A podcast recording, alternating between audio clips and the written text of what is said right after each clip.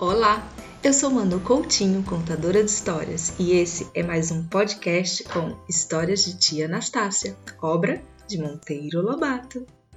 A Rainha que Saiu do Mar Houve um rei que encasquetou casar-se com a moça mais bonita que houvesse.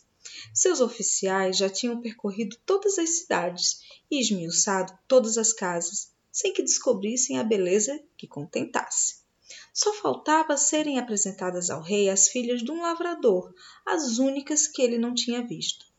Estavam as coisas nesse pé quando entrou na igreja um rapaz de ar abobado, que olhou para a imagem de uma santa e pôs-se a chorar. Perguntaram-lhe o que era, se estava sentindo alguma dor. Não sinto dor nenhuma, respondeu o rapaz. Mas é que olhei para aquela imagem ali e senti grandes saudades de minha irmã, que é o retrato da santa. Todos comentaram aquelas palavras, uns caçoando, outros a sério, e de tanto fala-fala, o caso chegou aos ouvidos do rei, o qual fez vir o moço à sua presença e lhe perguntou se era verdade o que dissera na igreja. É sim, respondeu o rapaz. Tenho uma irmã muito linda, o retrato daquela santa da igreja. E onde mora? Nas grotas do Monte Escarpado, a dez mil léguas daqui, por terra ou cinco mil por mar. O rei mandou preparar uma esquadra que levasse os seus mensageiros ao pai da moça, a fim de pedi-la em casamento. E o rapaz, que dera a informação, seguiu junto. Quando a esquadra chegou à terra do Monte Escarpado, os mensageiros desceram, seguindo para tal grota.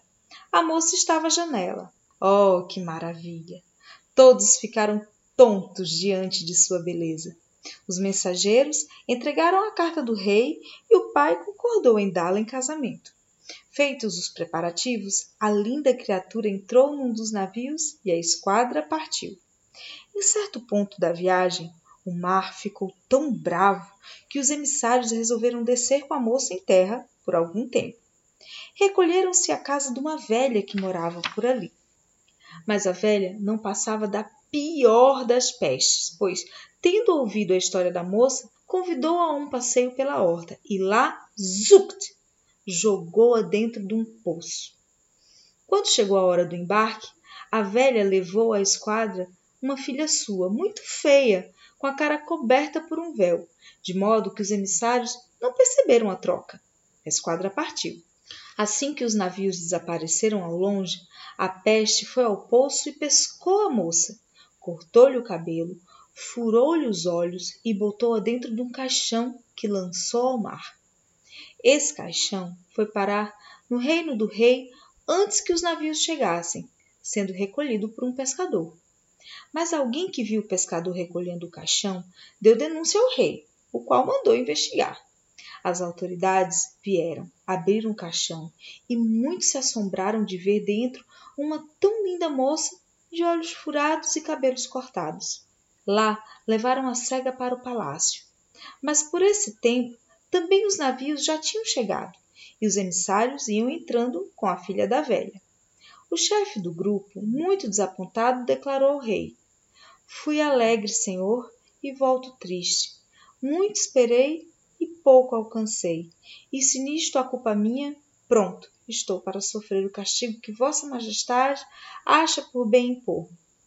O rei, entretanto, era homem de bem, apenas disse: Ninguém tem culpa de nada. Prometi, cumpro. Casar-me-ei com esta moça feia. E casou-se na maior tristeza, vestido de luto.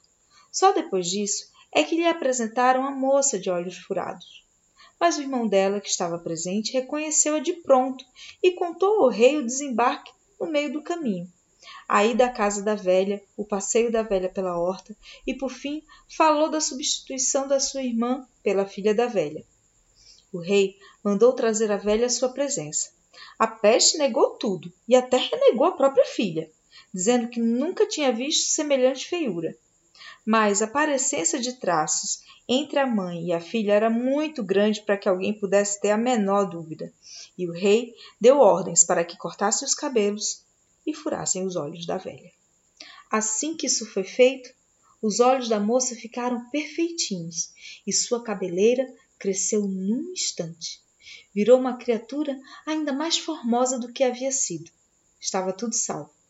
As duas embusteiras foram lançadas ao mar, e o rei viu-se, finalmente, casado com a criatura mais linda que havia.